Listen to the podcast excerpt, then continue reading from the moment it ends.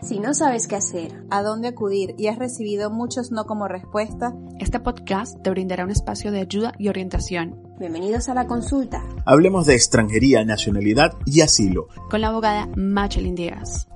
Soy Machelin Díaz, abogada especializada en extranjería, nacionalidad y asilo acá en España. Y hoy en este nuevo episodio de podcast tengo a una persona invitada donde nos va a contar su toda su historia migratoria aquí en España. Bienvenido Santiago, un placer tenerte aquí. Gracias por ser parte de esto. Machelin, pues muchas gracias a ti por, por, permitirnos a todos también compartir nuestras experiencias en este, en este proceso migratorio y tenernos aquí en tu, en tu podcast. Ay, muchas gracias. La verdad que para mí es un honor. Este episodio de podcast quiero que tú nos cuentes cómo ha sido tu proceso migratorio, qué puedes aportar a la comunidad migratoria de tu país o de otras nacionalidades para que puedan llevar a cabo este proceso de la mejor manera posible. Claro, por, por supuesto. Eh, sé si quieres empezar en un orden cronológico de cómo fue un poco el llegar a España y demás. Mejor, mejor, claro que sí. Claro.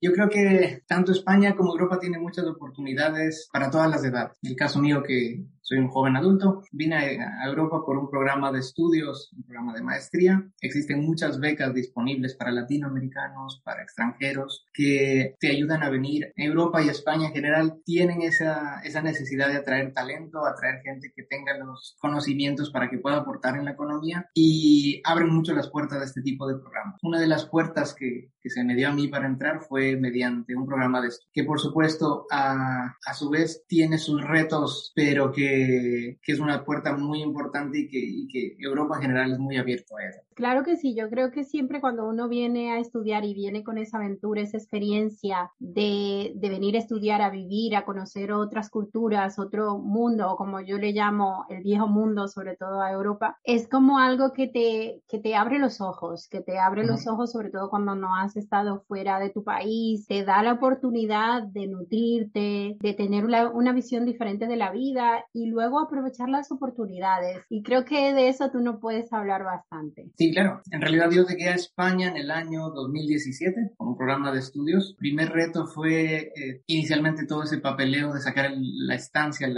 visado y la estancia en España para legalizar. Hasta que no tengas tu NIE en España, es complicado que puedas hacer cualquier tipo de gestión. Claro, y más tú que vienes de un país que necesita visado. O sea, que tú has tenido doblemente barrera, al igual que yo, que vine también de un país que requiere visado. Y pasar ese primer filtro, pues deja mucho que pensar. Cuéntanos cómo fue tu experiencia con el visado. En realidad el visado es un proceso que puede tomar tiempo, más aún cuando uno ya va a empezar un programa de estudios en septiembre o en octubre, no esperar al último segundo, sino prepararlo con tiempo, enviarlo, eh, porque la solicitud dependiendo de la época y más aún ahora con pandemia que se demoran todos los procesos, recolectar toda esa información es muy importante hacerla bien. Fue un proceso que tomó tiempo, me tomó más de tres meses entre enviar la documentación y recibir el visado de vuelta en el pasaporte para poder ingresar a la Unión Europea y con ese visado podría solicitar la, la tarjeta de estancia aquí en España. Entonces, eh, ahí es desde el principio tener mucha, mucha paciencia porque es mucha documentación que te piden. A veces hay cosas que tal vez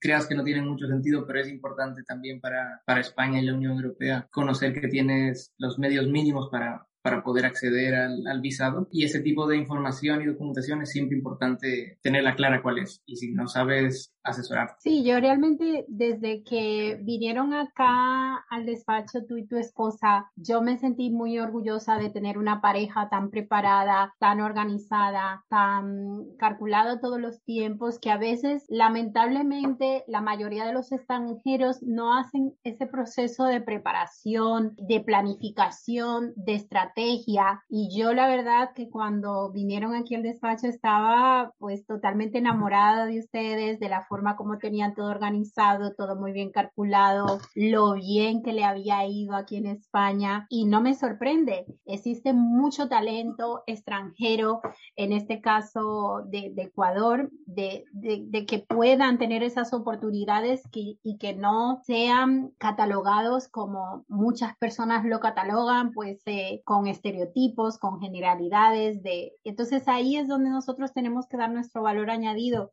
y yo creo que todo eso se, se gana se demuestra, porque estoy segura que tú y tu esposa lo han demostrado, y por eso le ha, le ha ido fenomenal. Y, y, ya desde ahí, desde esa historia que tú te organizaste, te planificaste a conseguir ese visado de, de, estudio en el Consulado de España en Ecuador, que es uno de los peores consulados que hay en la tramitación de visados, ya ahí pues ya es como un logro que muchas personas no han podido lograr. Pero cuéntame más. Es, como, e, e, es, un, es un proceso complejo eh, y como bien dices, es un, es un proceso que hay que organizarse bien, que hay que tener un objetivo en mente. Inicialmente con, con mi esposa nuestro objetivo no era quedarnos en España, eh, era estudiar nuestra, nuestra maestría y volver al Ecuador, pero como dices, hay muchas oportunidades si uno las busca y hay que buscarlas, hay que buscarlas y llamar a puertas, muchas te van a decir que no, otras no te van a dar respuesta y otras te van a querer escuchar.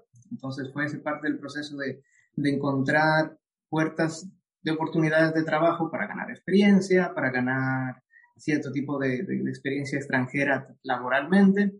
Y una de las particularidades del, del, permiso de estancia es que te permiten hacer prácticas laborales. Tienes un límite de horas, pero que sí tienes la apertura para que cualquier empresa de forma legal te pueda puedas acceder a ese tipo de, de prácticas laborales. eh, tuve la, la, la, suerte un poco de, de, encontrarme con Telefónica, que es una empresa grande aquí en España, que tiene mucha apertura, y como bien decías, romper esos estereotipos. Yo vengo de Latinoamérica y, oye, no me van a contratar porque hay mucha gente europea o española que lo van a poner primero, para nada. Tienes que tú, tú hacerte y hacerte valer y conocer por ti mismo. En todas las ciudades, en todos los países del mundo, inclusive en Latinoamérica, vas a encontrar gente que es muy cerrada, que piensa diferente. Oye, hay tantas puertas por llamar que no hace falta, no hacer caso a, la, a, la, a las cosas que no te parecen que están bien y continuar. Entonces, Exactamente, eh, es lo que yo digo, continuar. Es lo que yo siempre me dicen que no aquí, pues sigo por aquí, que uno tiene muchas historias que contar. Por ejemplo, yo misma he ido a alquilar aquí en España y, y, y, el, y, el, propietario me dice, no, no alquilo extranjero. Pues yo muchas gracias, hasta luego y voy. Respeto su opinión, la respeto, no me enfado, no me siento discriminada. O sea, sigo adelante porque no es una cuestión de que yo luego me va a bajar el autoestima. Yo sé que no todos tenemos esa capacidad, sino que es una manera de pensar diferente y uno a estas alturas no se va a poner a discutir con la gente a, a cambiarle y me alegro que tú digas eso de decir, pues yo busco a otra persona, ¿no? Que tenga otra manera de pensar. Exactamente, y sobre todo en la búsqueda de alquiler de pisos, ahora que mencionas, eh, en Madrid y Barcelona es una locura porque hay muchísima demanda y poca oferta de pisos disponibles. Entonces, eh, es muy común que compitas para alquilar un piso con 10 o 20 personas más que están interesadas en alquilarlas. Y en realidad fue uno de los, de los shocks iniciales porque pensamos que iba a ser muy fácil alquilar un piso y no, te pedían toda la, más que el visado.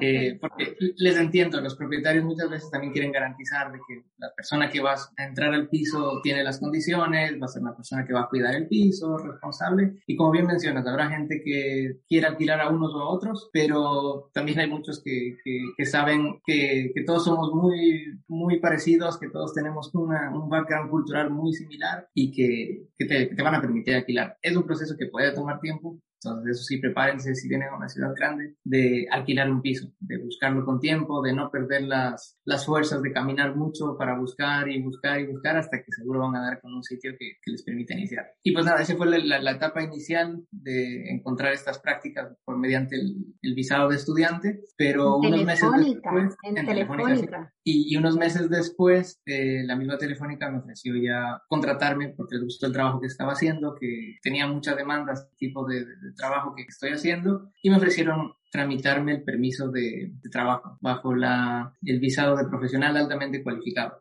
Es una modalidad que muchas empresas, grandes empresas utilizan para traer perfiles que, que son muy demandados, que a, hace falta en España y que relativamente se transmitan mucho más rápido que otros, diría yo. Totalmente, sí. Tienen como un trato preferenciar por decirlo, es una ley especial, pero claro, ya esto es como, como un logro, otro logro más de, que te tramiten el profesional altamente cualificado. O sea, que Telefónica vio un valor añadido, una demanda de empleo que aquí no es totalmente cubierta y vio una capacidad impresionante que, que va a hacer este proceso a través de la unidad de grandes empresas facilitando toda su documentación. O sea, que apostó por ti, por, por tu valía. Sí, sí, y, y no es algo excepcional o muy raro. Sí, sí hay muchas empresas que apuestan por esto, que están dispuestas a, hacer todo el trámite de solicitar a la unidad de grandes empresas tu permiso de residencia y eso te abre muchas puertas. Y, la siguiente puerta fue la ventaja de tener ese convenio con Iberoamérica de que después de dos años de residencia podamos solicitar la nacionalidad española. Fue algo que en el 2017 no lo teníamos ni en mente, no lo teníamos ni, ni como objetivo, pero que se fue dando. Y oye, vamos a averiguar de qué se trata esto. Eh, una de las cosas que mucha gente o compañeros que vienen a estudiar suelen enterarse es que el periodo de estancia no cuenta como para parte del, periodo de residencia, que es necesario tener una residencia, entonces ese tipo de cosas hay que buscarlas. Y dentro de ese proceso, de los dos años para poder cumplir, comenzamos a buscar opciones de cómo, cómo es el proceso de, de solicitar la nacionalidad por residencia. Hay mucha información en línea, hay mucha información antigua que te puede confundir, hay foros de gente con experiencias muy buenas, experiencias no tan buenas y sobre todo hay mucha documentación que te piden. Entonces dentro de todo ese proceso eh, con mi esposa consideramos que iba a ser necesario o más que necesario iba a ser muy muy muy inteligente asesorarnos adecuadamente y pues realmente buscando entre varias opciones eh, nos decidimos por Machelin y con tu, con tu despacho de abogados nos ha ido nos ha ido muy muy bien en el proceso porque algo que nos era muy importante para nosotros era el tiempo. Si nosotros hacemos una solicitud de nacionalidad nos equivocamos en una documentación, en un papel, y llegan a las manos del, ministerio y nos rechazan o nos piden un requerimiento porque hicimos mal un documento, perdemos tiempo y el ministerio se demora muchísimo en responder y ese tipo de cosas eh, son muy, muy, muy valiosas. Entonces, para nosotros era importante asesorarnos con alguien, con un despacho que tenga experiencia en esto. Sí, sí, claro que sí, pero yo, eh, como te digo, para mí fue un honor porque tú y tu esposa vinieron con toda la documentación muy organizada, todo muy preparado, con todas las cosas muy claras. Sí que hay algunos puntitos que hay que pincelar, pero todo estaba perfecto y yo cuando los vi, yo dije, wow, qué gusto de verdad tener clientes así, que, que tengan todo muy bien preparado, que le tengan todo muy claro, que, que tampoco que yo sé que, que la gente entre este proceso que es muy, genera mucha ansiedad, genera mucha intranquilidad, genera mucha desesperación. Y lo digo no, no porque tenemos clientes, sino porque yo lo he vivido, porque yo lo he vivido conmigo, con mi hija, con mis familiares que vienen de países que no requieren visa, que requieren visado y yo sé que es un proceso muy angustioso. Entonces, claro, eh, hay muchas personas que dentro de esa desesperación, que podemos ser bastante empáticos, pues están constantemente preguntando, preocupados, con dudas, con que leen aquí, que leen allá. Entonces, claro, nos dan un montón de preguntas referente, no, esto va bien, no, está mal. Y claro, cuando tenemos a clientes como tú y tu esposa que se quedan calmados, confían, esperamos, o sea, es como, wow, qué orgullo, qué orgullo. Es algo que, que una recomendación para todos los que lleguen a ese momento, ya sea de visado o de, de nacionalidad, tener mucha paciencia, esperar y que es un proceso que puede tomar mucho tiempo, que hay que tener suerte para estar en el momento adecuado cuando hay planes de choques, a veces no hay planes de choques todos los años, por último, la carpeta que tienen tuya sea la elegida en ese momento para que que la puedan resolver o no. Hay que tener mucha paciencia y desde el, desde el inicio, o sea, desde llegar a España y tener que tramitar tu, tu tarjeta de estancia o de residencia. Por ejemplo, en Madrid es una locura ir a Avenida poblados y tener que hacer una fila en el sol y esperar y cuestiones un montón de qué estoy haciendo aquí, esperando dos horas de que me atiendan. Oye, sucede aquí en todas, en muchos países del mundo. Entonces, es importante tener esa paciencia, tener en mente...